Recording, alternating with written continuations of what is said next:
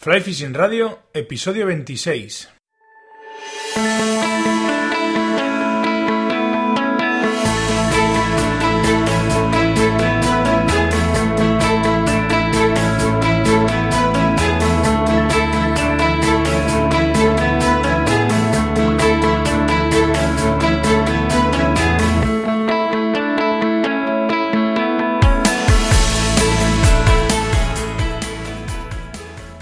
Bienvenidos a un nuevo episodio de Fly Fishing Radio, el primer podcast de pesca con mosca en español. Soy Miquel Coronado y durante la próxima media hora vamos a hablar de pesca con mosca.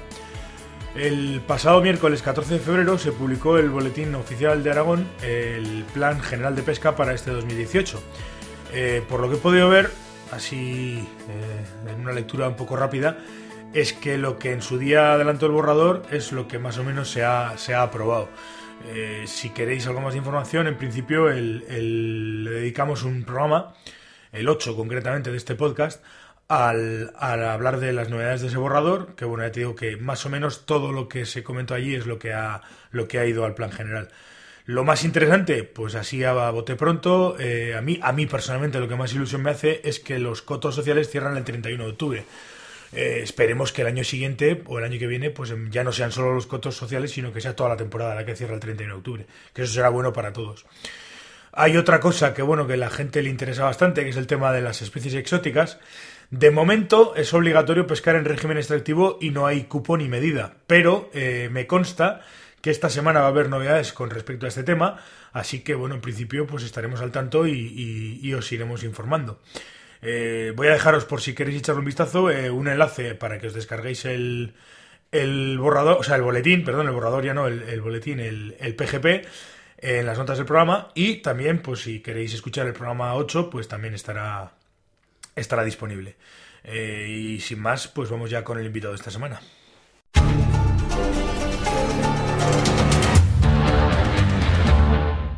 Hoy tenemos con nosotros a Nacho Puyal, ¿eh? pescador aragonés de Barbastro. Creo, creo que, es de, eres de Barbastro, ¿verdad, Nacho? Buenos días.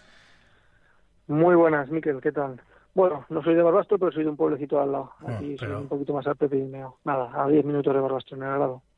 Ah, el Grado. Eh, ya conozco aquella aquella zona del río, el coto aquel, el, coto deportivo aquel del Grado y tal, que, que andaba Lo que fue y lo que y lo que ha quedado pero bueno. ¿Qué, tal está aquello ahora hace que no voy por allí años.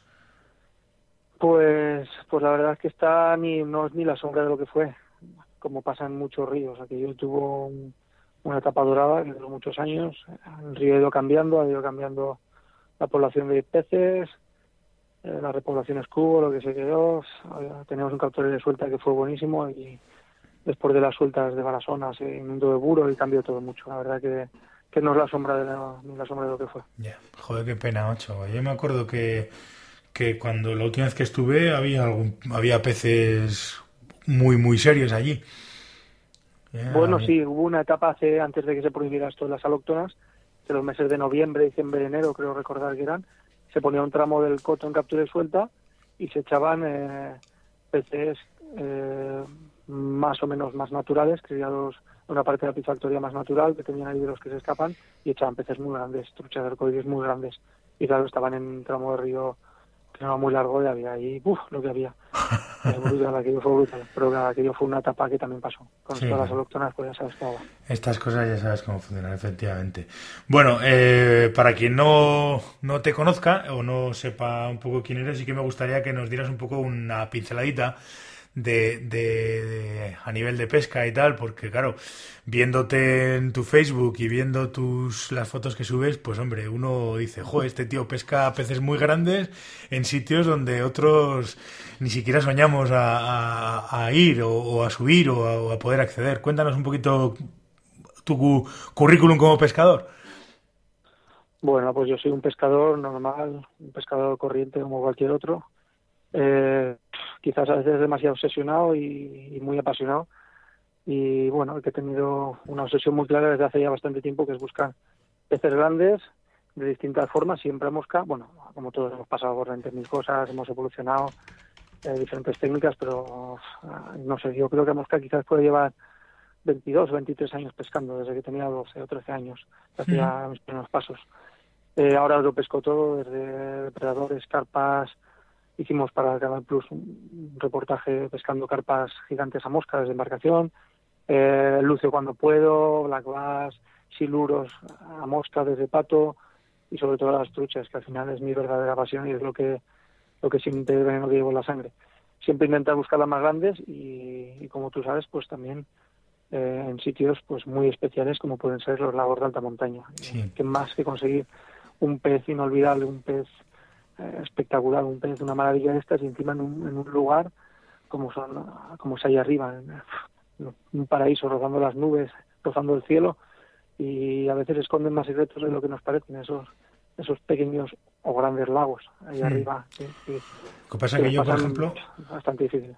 Con el tema de los de los ibones, de los lagos de alta montaña, tengo una relación, pequeña relación de amor-odio, entre otras cosas, porque muchas veces con los clientes con los que mm, manejamos o con los que trabajamos, pues hombre, subirlo a un ibón salvo que sea una cosa muy específica y tal, pues son días súper inciertos. Yo suelo decir eso, que la pesca de, de Ibones o la pesca en, en Ibones o en lagos de alta montaña son, son pescas muy inciertas. Tienes que tener mucho cuidado con el tiempo. Si lo tienes que tener en, en, en río, en, en ríos de, alta montaña que son de accesos más sencillos, pues, pues me imagino que allá arriba, pues, pues una tormenta, por ejemplo, te puedes, te puedes meter en problemas y, y fácil además. Bueno, lo que está claro es que la montaña hay que tenerle respeto, porque la montaña a veces puede ser un lugar muy, muy hostil y hoy en día tenemos la suerte de tener previsiones muy buenas eh, y hay que ser realista a veces cuando haces una camioneta potente y larga para llegar a un sitio muy recondito tienes que tener las ideas claras. Y si han dado probabilidad de, un tiempo una tormenta potente pues hay que pensárselo. A veces pues para la montaña siempre hay que madrugar mucho. Eh, aunque aunque a veces nos cueste, pero hay que madrugar mucho porque es mejor estar allí, hacer lo que tengas que hacer y cuando por la tarde suele cambiar el tiempo, pues ya pensar en retirarse, a no sé qué vayas a hacer noche. Pero bueno, no sé, tiene sus cosillas, sus trucos, ¿eh? ¿Eh? Puede ser tan malo que haga mucho aire como que esté el agua totalmente en calma. Aguas tan cristalinas que, que no se muevan en una brizna de aire puede hacer que veamos muchos peces y no seamos capaces de engañar a ni uno solo. Sí, porque además de que... Hay muchas cosas. Claro, si los, si los ves tú a ellos es porque ellos también te van a ver a ti, o sea que eso está clarísimo. Sí, sí, sí. Y después puede cambiar la cosa de un momento a otro. O sea, tú llegas ahí y eres incapaz de sacar un pez, cuando dos horas después eh, cambia la posición del sol, porque claro, el sol de por la mañana a veces incide demasiado si no hay aire y está la superficie que, que, está todo tan tan plano, a veces si el lago tiene poca profundidad, las sombras es brutal lo que se puede ver una sombra de un hilo en una orilla de un metro, metro y medio, dos metros de profundidad, por ejemplo, de arena lisa. O sea, dices, es que es normal que no pique el pez. Es que sin aire, con un sol tan en lo alto ahí de la mañana tan, con tanta claridad, es que puede cambiar todo. ¿eh?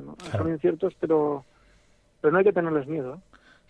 No, no, si no, no es cuestión de miedo. Muchas veces es cuestión de que, de que al final vas, por decirlo de alguna manera, asegurar, asegurar un poco el, el, la pesca, ¿no? Porque al final, si tienes, te viene una persona que va a estar pocos días o, o busca un tipo de pesca determinada, claro, meterle en un ibón o meterle, subir ahí arriba, vas un poco más a asegurar el tiro a, un tramo de río y si no es este es el otro y si no es el otro es el otro, en el que tengas una certeza de que puedes tener mejores, mejores jornadas de pesca. Te lo digo porque estas cosas a mí me ha pasado, quiero decir, pegarte la andada de, de subir a un ibón en, en, en, de estos de alta montaña con la que llegas arriba, sumarte y, y, con la misma tener que volver a bajar porque había una tormenta arriba de mil pares de cojones y, y había que andar con mucho cuidado. Entonces no merecía, bueno, imposible eh, meterse a, y pensar siquiera en montar las cañas. O sea, que me da vuelta y para abajo y pierdes el día entero. Una caña de carbono ahí arriba. Claro, es que esa es la historia. No hay peor conjunción, madre mía. Claro, claro. Pero bueno, yo además, yo soy de un pescador inquieto. A veces darle, son como sea el lago, tres o cuatro vueltas, parando eso sí en los lugares que, mi intuición me diga que son claros y que merecerá la pena dedicarle un poco más de tiempo porque pues un lugar en el que puedan patrullar o aparecer peces o tengan creencia. Pero yo prefiero darles vueltas y vueltas, no, no soy de, de quedarme mucho en un sitio. Ya. Pero bueno, me, imagino además me imagino además que quiere decir que no será lo mismo atacar los ibones en pescando a seca, que con streamers, qué tipo de equipos más o menos, quiero decir, me supongo que el rango será enorme, pero bueno, más o menos algo, algo un estándar o algo así para, para, para ver cómo, cómo, cómo, atacas tú ese tipo de escenarios. No, pues no es diferente nada. a los equipos normales. Desde una línea 4 a una 6 es lo que uso yo. Eh, la 4 me permite lanzar también bastante streamers ligeros, porque al final en la montaña, salvo situaciones claves, no vas a lanzar streamers potentes. Eh, con una línea 4, aunque haga viento, te defiendes muy bien y las posadas son delicadas. Aunque mi equipo titular hace mucho tiempo, en general, para casi todos, una línea 6. eh, con ella, aún así, consigo, no he tenido mayor problema en las posadas, eh, haciendo, preparando un bajo como tiene que ser. Es más, a veces eh, la propia orografía del, del lago te coacciona o te hace que montes un tipo de bajo más corto del que quisieras, porque tú estás patrullando, buscando peces, desechándolos y vas por una orilla que es muy difícil andar, eh, una orilla muy vertical detrás tuyo, entonces tampoco puedes, aunque lleves, no puedes llevar un bajo muy largo porque no puedes estirar el bajo largo hacia atrás porque no te lo permite la orilla, entonces a veces tienes que adaptarte y bueno, no sé. Yo creo que la experiencia, pero, pero hay tantas cosas en los lagos. Me supongo es que... que es abrumador. Pero bueno, no quiero asustar a nadie. Yo empecé rompiéndome mucho la cabeza y no sé si es la experiencia o que he afinado, pero tengo las moscas cada vez me complico menos. Eso sí, tengo algunas que son para mí, como, como para cualquier pescador, un poco infalibles y que sé que cuando me fallan otras cosas siempre recurro a ellas. Sí, y no. bueno, no sé. No, oye, y has probado, esto es una duda que me surge ahora en un momento. ¿Has probado ahora que se ha puesto tan de moda el tema de las cañas de dos manos y los lances spey y tal? ¿No has probado a, a darle con, con, la caña de dos manos a, a, ese tipo de lagos? Curiosidad, pues ¿eh? Mira, el año pasado, el año pasado empecé con, con las cañas de dos manos, con las cañas de switch. Eh, disfruté una barbaridad, es un nuevo mundo, una, un mundo lleno de posibilidades para mí, pero no. Mm, y además no lo veo no sé, no es que no lo vea tampoco, te diría que no lo vea, no, te digo que no, no, yo no siento la necesidad de subir una caña de dos manos. Eh, creo que con, con la caña de una mano te apañas muy bien en el lago. Sí. Y la sutileza ¿no? que te da una caña de una mano, pues superior. Claro, hay lances space que hay que practicarlos y dominarlos mínimamente porque en muchas posturas en un lago requiere de este tipo de lances con la caña de una mano, eso está más claro que el agua. Mm. No, era curiosidad, simplemente como ya tengo que se ha puesto de mano de modo ahora, al fin de cuentas, estamos hablando de, de, de, o bien de rodados o bien de o bien de lances por encima de la cabeza. Entonces que en un momento determinado, con una caña de dos manos, en teoría llegas más lejos. Con lo cual, si lo que buscas es distancia, pero bueno, si, si tú ya tienes adaptado tu equipo y tu forma de pescar, pues, pues eso, ¿no? Era una curiosidad, sin más. Pues la verdad que nunca me lo había planteado, la verdad. Pero bueno, la verdad es que también te digo que siempre que subo al lago, eh, mi idea eh, la idea que tengo en la cabeza es pescar a seca, aunque después nadarte a lo que me encuentre allí. Claro, y a seca, pues ya sabes tú que las claro. dos manos, pues. Hombre. Además, que es que lo, los lagos es el escenario ideal, que en el escenario que lo encuentras todo y que encima consigues capturas y buenas a seca, es que no, yo creo que no se puede pedir más. No, no, desde luego. Además, los que somos unos enfermos de la seca, pues todo lo que sea pescar a seca nos motiva muchísimo más. muchísimo más. Yo, por ejemplo, pues con ese tema, y lo he dicho siempre, además, eh, por ejemplo, prefiero pescar una o dos a seca que 17 millones a ninfa. O sea, es que, es que no hay comparación. De hecho, ninfas prácticamente, pues mira, si puedo evitarlo.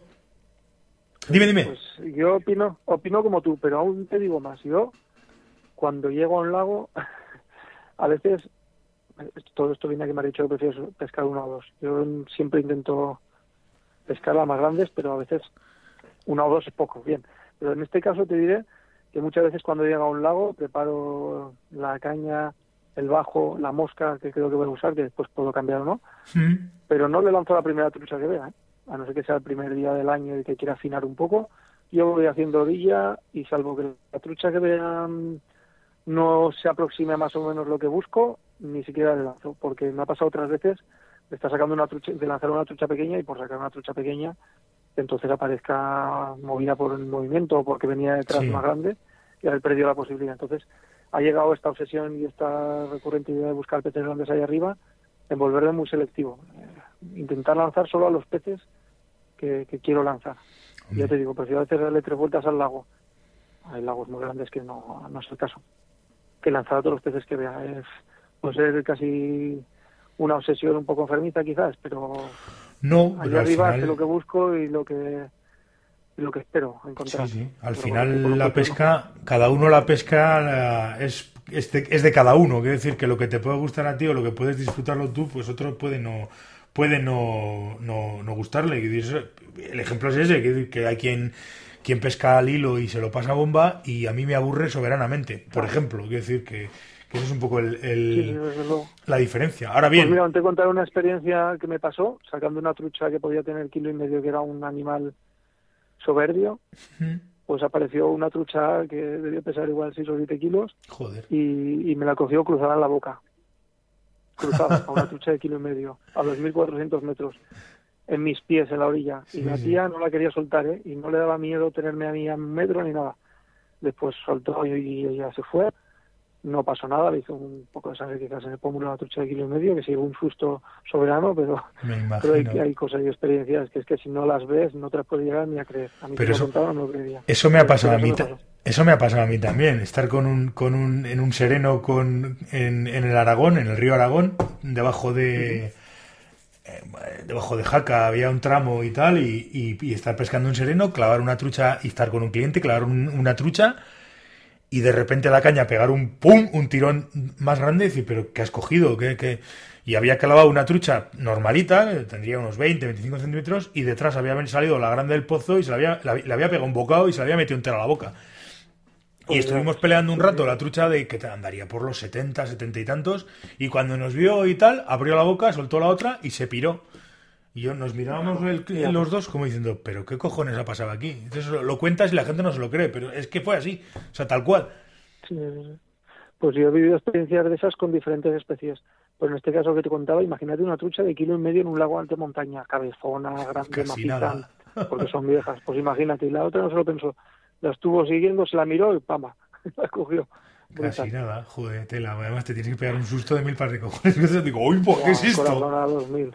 Eh, puedo decir que después, eh, esa trucha gigante, que no puedo decir de peso porque no lo sé, pero que por mi experiencia pues puedo aproximarlo y te aseguro que era muy grande, muy grande. Podía pasar los 7 kilos tranquilamente. Te puedo decir que un año o dos después la tuve clavada seca Joder. Con un helicóptero en un anzuelo del 8 y, y no me dio cima nada, pero nada. Sí, a mí me Pero bueno. Sí, además esas truchas... Por eso te digo que he sacado peces muy grandes, pero me han partido algunos de ensueño. Pelear un bicho de esos además tiene su complicación, porque claro, depende del tipo de equipo que lleves, estás muchas veces estás a merced del pez. Porque... Bueno, pero el bajo a veces ya no es el equipo, es el bajo que te permitan. Y, sí. no, no, por eso te digo. A veces influye mucha cosa. Sí, por eso te digo que la muchas veces... es fundamental, pero claro. Eh, Hay veces que se nos escapan. sí, sí, sí, no, que está claro. que Incluso yo en alta montaña ya lo, dije hace, el otro día, hace poco, en un en el post que hice yo de, en el artículo, o sea, en el, en el programa que hice de, de alta montaña. Muchas veces truchas pequeñas aunque vayas con un 16, depende de cómo, cómo, suben desde abajo a toda velocidad, como en el momento en el que ella está bajando, tiras a clavar y claves como si estuvieses en una, en una tabla de Lesla, pues una de dos, o parte el hilo o sale la trucha volando, es que no hay más. Y esto encima con una trucha grande, pues te puede partir el hilo que le dé la gana, está, está claro. Pues hay tantas variables en una pelea. No, por eso te digo. Una trucha de esas a veces tira para el fondo, te lo pone fácil, pero hay otras que van directos a esos agujeros a un canto de piedra y son miles y miles de segundos las que te duran, está claro. No, no, que, eh, hay cosas que se nos escapan, claro, se escapan a nuestro control. Pero bueno, ahí está el, el juego. Si todas las que nos pican las sacáramos, llegará un momento que nos aburriríamos. Sería muy aburrido esto, sí, sí, exactamente. Exactamente, sería muy aburrido. Oye, y ya hablando un poco de todo, eh, me imagino que, aparte de que, bueno, dices que te gusta mucho el tema de la seca y demás, pero también hemos hablado, has hablado de, de, pesca con streamers. Me imagino que, claro, eh, con el tema de los streamers además te meterás bien de caña con eso pues mira, eh, disfruto un montón montando streamers, porque además como monto para mí, soy un poco fetichista por decirlo de alguna manera, entonces monto a mi gusto, soy perfeccionista, monto las moscas que yo quiero pescar, las monto como yo quiero, entonces disfruto ya con ello. Es más, a veces salgo de trabajar cansado, estresado, y digo, voy a montar un streamer, que me puede costar media hora, pero salvo que me quede una chapuza, me voy a quedar más contento que para qué. Y el streamer, pues, eh, como te decía, ha sido una especialización casi por obligación. Siempre buscando peces grandes, está muy bien sacarlos a seca, sacarlos a ninfa, pero llega un momento en el que necesitas más y más regularidad de peces grandes y, buscar más zonas y ya a, convertirse en una obsesión. Y entonces, eh, ¿cómo lo puedes hacer? Tener una regularidad, conseguir clavar un pez y conseguir pelearlo con garantías porque es un pez grande, espectacular. Pues todo eso te lo da el streamer, poder eh, utilizar un hilo más gordo, eh, poder peinar capas de agua, pescar arriba, abajo, eh, moscas grandes, a veces un pez está más receptivo a algo muy grande eh, y se mueve por algo muy grande y otras veces no, otras veces peces muy grandes se comen algo muy pequeño. Entonces el streamer que llevo, no sé, aproximadamente quizás cuatro o cinco años de dedicación casi casi exclusiva. Eh, pues me lo permite y la verdad que cuanto más te metes me parece un mundo más complejo y más espectacular y con un montón de posibilidades. Tenemos unos ríos en España brutales y como te decía antes, con la caña de dos manos, pues ahora estoy cubriendo un rango también de, ríos un poco más grandes, que casi te sientes un poco perdido con la caña de una mano. Y es brutal, la verdad que el streamer, yo animo a todo el mundo creo que a probar. Puede ser un poco más desesperante, ¿eh? no todo el mundo tiene esa mentalidad de, ir a por pocos peces, pero buenos quizás. Sí, yo te entiendo. Yo, por ejemplo, sí que lo prefiero. Prefiero buscar lo que, lo que yo quiero, de la manera que yo quiero, y cuando lo encuentras, pues imagínate. Has hecho lo que tú has planeado, eh, has pensado cómo hacerlo, dónde pueden estar, cómo conseguir llegar ahí, a llegar a ellos, a hacerlos picar y si los consigues cobrar es que más qué más se puede pedir. Joder, ya te digo.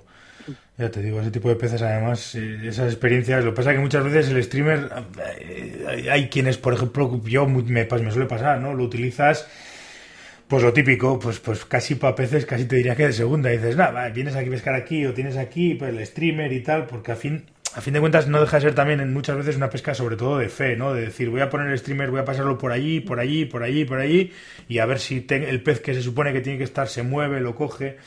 No sé, eh, es eso, es un poco una pesca más de fe, pero bueno, lógicamente... bueno, también ya te digo que de, de, fe, pero hay que meterse un poco, ¿eh? Por ejemplo, si quieres empezar con una línea flotante, puedes cubrir miles de posibilidades. Con una línea flotante, una línea que te permita lanzar un poco con comodidad, por eso llevo la línea 6, aunque llevo un perfil normal de cabeza.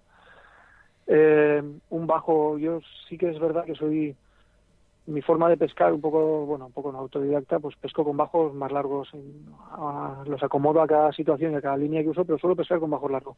Y con la línea flotante he pescado muchísimos peces. Con línea he pescado peces que también podría haberlos pescado con la línea flotante, o sea, no fue determinante, otros sí. Y, y, con bajos largos en un río, ríos pequeños, medianos, eh, no necesitas mucho más y sin embargo te permite hacer derivas muertas, eh, por decir de alguna manera, o pescar como si fuera la polaca, pero un streamer eh, plomado que tenga vida que desde que cae el agua ya pesca. A mí me gusta que el streamer, en cuanto cae el agua, ya esté pescando. No me gusta que se quede flotando, no me gusta, ¿sabes? A ver, cada, cada streamer tiene que tener su plomado. Yo soy de los que piensan que, tiene que unos tienen que tener un plomado para que trabaje o segunda como tú esperas, mínimo. Otros tienen que tener un plomado medio y otros a veces tienen que tener un plomado para llegar a sitios donde están los peces grandes y, y necesitas llegarlo. Y ya te digo que yo con la línea flotante y una S3 puedes cubrir muchas situaciones y pescar deriva arriba lanzando en tablas de corrientes lentas, lanzando 15 metros y fijándote en la parte que flota de la línea, manteniendo la tensión y dando algún toquecito, pero dejando que el streamer derive solo, no te puedes ni imaginar la, la que se pueden conseguir así. Peces grandes que de otra manera no cogerías. Ala, otro tema es el conseguir detectar la picada y clavarla, ¿eh? O sea, es muy bonito hablar, es maravilloso, pero después la dificultad es máxima o no, algunos sitios más fácil, otros peces al final, eh, si un pez está acostumbrado a comer cangrejos, va a aguantar un streamer en la boca más que uno que esté en un río que no hay cangrejos, por ejemplo. A veces esto es eh, variable, la actividad del pez también, eso es así. hay tantas facetas. Sí, pues además... hay veces que la gente piensa, relaciona a los lucios con un depredador exagerado, eh, brutal, pero no ha visto nunca lo que es una trucha grande cuando está en su plena actividad, lo que es capaz de hacer. O sea, es brutal cómo puede venir haciendo zigzag detrás de un streamer y cómo puede aparecer de la nada como un lucio y comerse un streamer gigante. Claro, otras veces están desesperantes y no hay manera de clavarla. Mueve la colita con una delicadeza que por aquí. hay tantas variables. Sí, no, es que me emociono hablando de esto. Pero es que además, que decir, pues eso, eso precisamente es lo bonito de toda esta historia, que es que tienes tantas variantes y hay tantas posibilidades que que, que, el abanico es infinito, o sea, que no te aburres nunca, y eso es lo que más nos gusta. El tema de la pesca, por lo menos, es lo que más nos gusta. Tú luego podremos decidir si me gusta este tipo de río, este tipo de moscas, este tipo de peces o tal, pero el otro día, por ejemplo, que hablaba con, con el otro Nacho, con Nacho Heredero, hablando de, de, la pesca en el mar y de, y de tal, pues claro, él, lógicamente estando donde está, pues pesca lo que pesca, evidentemente. No tiene ningún sentido que se ponga a montar moscas secas porque no, porque en principio no las va a utilizar. Entonces, claro, pues uno adapta la pesca a lo que, a lo que, a sus, a sus circunstancias, ¿no? Y eso es lo, bonito de todo esto. Lo, más chulo de todo esto precisamente es eso. Que en un momento determinado pues decir, Sí. pues eso, que en un momento determinado, y además estando como estamos en, en Aragón, que tienes en temporada de truchas, tienes truchas, eh, tienes, puedes buscar lucios, puedes buscar bases, puedes buscar carpas, puedes, tienes masas de agua que puedes prácticamente pescar todo el año, y eso, eso es una ventaja. Cambiando, pues eso, el tipo de especie y tal, pero bueno, pero, pero simplemente una cuestión de adaptación, más que nada. Es lo que te iba a decir, que tenemos tantas cosas relativamente cerca. Yo antes, ahora tengo con la familia, estoy eh, como es lógico y normal, tengo menos tiempo y tengo que dedicarle a la familia más tiempo, porque es así la vida. Y antes hacía viajes largos por, por muchas partes de España. Ahora hago menos, aunque no me puedo quejar, la verdad. Pero tenemos tantas cosas tan cerca. Yo, por ejemplo, este año, ahora que hablabas tú del mar, la pesca de fe lo grande que es, y yo he dedicado, estoy dedicando muchas jornadas también a las aguas paradas, pero no a reservorios. Aguas paradas, pantanos con peces salvajes y zonas. Eh, lanzar hacia la nada, hacia el incierto, peinar capas de agua, ¿qué pasa aquí? Eh, que estoy haciendo mal un bolo tras otro. Pero bueno, eh, también puedo decir que he aprendido, no, he descubierto, diría más, mejor, que, que aparte disfruto mucho lanzando, ¿sabes? Antes eh, fui muy autodidacta, el año pasado hice un curso, aunque un curso de, de, lanzado para pulir efectos y bueno, que tenía unos cuantos como todos, pero bueno, me, eh, más o menos me, manejo lanzando. Y la verdad es que disfruto lanzando, salvo orillas muy malas, lanzando, viendo cómo cada este lanza ha salido bueno, ahora cambiando de línea, probando dos streamers, uno, capas de agua y cuando te pega una trucha salvaje y te pica en una masa de agua grande en profundidad, te pega un estacazo, empieza a tirar y no sabes lo que tienes, es que eso no se, no se paga con dinero. Joder, ya te digo. Además, fíjate la cantidad de embalses que, que, tenemos ahí, en sobre todo la parte más, más la parte vuestra del Pirineo. Eh, toda esa zona de pues, Graus, no sé qué, hay un montón de embalses ahí, tío, que tienes, pues eso, más masas de agua para probar. Yo, si te soy sincero, eh, normativas aparte, eh, últimamente estoy, estoy cada vez más enamorado de, de, las posibilidades de pesca que ofrece Aragón. O sea, es una barbaridad lo que tienes y cómo lo tienes. O sea, la parte que más me toca a mí desde el propio embalse de Yesa, que tienes ahí un montón de posibilidades que se puede pescar todo el año además, o sea, que decir que puedes pescar truchas y truchas muy grandes. Me consta que hay peces muy, muy grandes en ese embalse, eh, bases, eh, mira, en esa zona, por ejemplo, lucios no hay, pero, pero bueno, pero, pero quiero decir, tienes muchas posibilidades, está pues la zona, no sé cómo estará, hace mucho que no voy por, por Murillo y por ahí para pescar lucios, que en, su día pues pescábamos bastante, ahora no, ahora no sé cómo estará aquello, ¿eh? Pero, pero, bueno, está un poquito peor que hace unos años. Sí, pero. En realidad hubo. Posibilidades hay mil. Pero bueno, está bien. Posibilidades hay mil. Bueno, yo le he dedicado, le he dedicado mucho tiempo eh, yendo con la barca a Mequinenza con un amigo y ahora voy en la barca con el amigo y llevo tres cañas de, línea nueva montadas y igual pesco una carpa de, de 8 o 10 kilos que estoy pescando bases, fluviatis, lucioperca, eh, brutal. Y yo al principio iba con el amigo hace años y llevaba la de spinning y después empecé a llevar una de mosca y ahora solo llevo tres cañas de mosca. Y me da igual no pescar eh, nada mientras ellos pescan porque al final cuando tú vas a mosca siempre es el estorbo la barca ¿no? como aquel que dice ellos van delante lanzan a todos lados con sus cañas baten posturas pero yo voy detrás a mi bola. Y la verdad es que eh, incluso he tenido jornadas en que los peces han sido más receptivos las bases en Mequinenza eh, como le llama mucha gente conocido como es conocido Mequinfierno. He tenido jornadas en las que saca más peces a mosca que, los compañeros a casting, por ejemplo. Eh, a veces son más receptivos a un, un señuelo más pequeño, un señuelo con plumas, con pelos. Eh. Y es curioso ver cómo a veces no hacías una cosa por miedo a no pescar o ser menos, y sin embargo te das cuenta con el tiempo de que puedes llegar a pescar a mosca lo mismo. Tienes el hándicap del lance y, y demás, pero en efectividad no, no te creas que hay mucha diferencia. Bueno, sí, si estás pescando fluviatis a 15 o 20 metros de profundidad con un piqui vas a llegar bien con la línea que tengas una S7 por las derivas eh, y la pesca es muy lenta para llegar a esas profundidades, pero en condiciones normales la efectividad es brutal. Yo estoy encantado y cuanto más me dedico, más me engancha. Sí, porque al final lo que nos volvemos a lo de antes, como nos gusta y lo que nos gusta, pues yo también esa, esa decisión de, de la, tomé hace mucho tiempo. Es decir, yo si voy al río voy con una caña, o sea, al río a pescar me refiero, voy con una caña de mosca. Todas las, es que ahora mismo si me dices, ¿tienes equipo de spinning? digo, pues no, lo regalé todo y, y, cuando decidí pasarme a la mosca me quité todo lo de spinning y todo lo de todo lo que no lo que no tenía que ver con mosca y no tengo nada más que equipo de mosca. Y, a donde, allá donde vaya, pues, pues eso, es lo, eso es lo que uso. O sea, que es así. está claro. Es así. Pues te animo a que pruebes algún día si puedes la pesca del siluro a, a mosca, porque eso es... Hostia, eso tiene que ser... Eso, tiene que ser, eso sí que tiene que ser adrenalina, pero a lo bestia, macho. Claro, clavar un bicho de mm. esos... Claro, y además estás al merced... Casi, casi te diría... Ahí sí que estás al merced del pez. Y si vas con... He visto algún vídeo de franceses... He visto algún vídeo de franceses con el pato que uno se dedica a pelear el pez y el otro le hace de contrapeso para que no vuelque. O sea que... Hombre, yo por la experiencia que te digo, eh, con el pato no tienes mucho problema, ¿eh? Salvo que se acabe la tabla donde estás pescando y llegue una corriente. Eh, si es una tabla, por ejemplo, en el, en el Ebro, que son tablas muy largas, tiene más problema con un kayak con cualquier embarcación que con un pato. No te arrastra mucho, ¿eh? El pato es muy seguro. Claro, si se acaba la tabla y empiezan las corrientes, problemas. Pero tú dices de la pelea, la pelea es brutal pero no te puedes ni imaginar lo que es lanzar una postura y en cuanto toca la mosca agua reviente una explosión en el agua ¿eh? y salga tu línea cruzada por delante de ti hacia el centro, claves, y, o ver un siluro de metro cincuenta saltar fuera del agua completamente una vez que lo has clavado.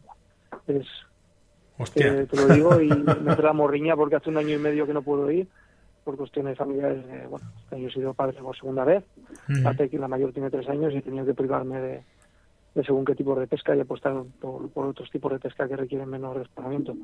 Pero lo pienso y un bicho de dos metros a mosca, bueno, a mí me, literalmente me han explotado cañas y no por tener la mala postura, ¿eh? con, con un siluro de dos metros estirando como un loco por meterse bajo un árbol. O sea, son cosas brutales. Sí, sí, no, que eso es así. Ese tipo de peces además es lo que tienen. Yo me acuerdo hace unos cuantos años con un lucio de... que no lo pesqué yo, que venía un chaval con nosotros y clavó un lucio de metro B o 15 y aquello fue un auténtico espectáculo. O sea, es decir, pegaba unas hostias que, digo, te lo se lo va a llevar al chaval este, el, el, lucio. Y fue una cosa brutal. El lucio es otro de los peces que si tuviéramos una población regulada y estable y con buenos peces ver un lucio atacando una mosca es algo que cuando te pasa la primera vez no se te quita, se te queda grabado a fuego. Pero claro, estamos en un sitio, una zona que son tantos vuelos. Bueno, ahora por País Vasco tienen eh, algunas zonas en las que están disfrutando mucho. Pero, pero es complicado. Cuando te cansas, y además el lucio es un pez con muchos periodos de inactividad, es un pez que a veces puede estar río muerto y otros días en la misma postura sacar cinco seguidos. Entonces, la verdad es que con el poco tiempo que solemos tener todos hoy en día en esta sociedad que tenemos, pues decides más eh, y de posibilidades más más sí volvemos a, volvemos al, a lo del principio buscas asegurar un poco más la salida. Al final se trata de eso al final buscas asegurar un poco más la salida. Tiene tiene tiene toda la lógica del mundo además. Pues así es la verdad es que el estrés y esto pero bueno si no fuera por eso nos quejaríamos por otra cosa además de verdad el ser humano es inconformista por naturaleza además de verdad Oye, Nacho, pues te agradezco un montón que, el ratito que hemos echado. Y nada, bueno, una cosa, antes de nada, si alguien, no sé, tiene alguna duda o quisiera contactar contigo por, que le cuentes un poco de qué va toda esta historia o ampliar un poco, eh, pues no sé, alguna pregunta o alguna duda, me imagino que te podrán encontrar en, en tu Facebook, ¿no? Sí, en el Facebook personal. A veces recibo mensajes yo. Normalmente eh, no tengo problema en contestar ningún tipo de pregunta, quitando quizás a veces esas preguntas tan curiosas de dónde ha sacado este pez, me lo puedes decir. Sí, claro.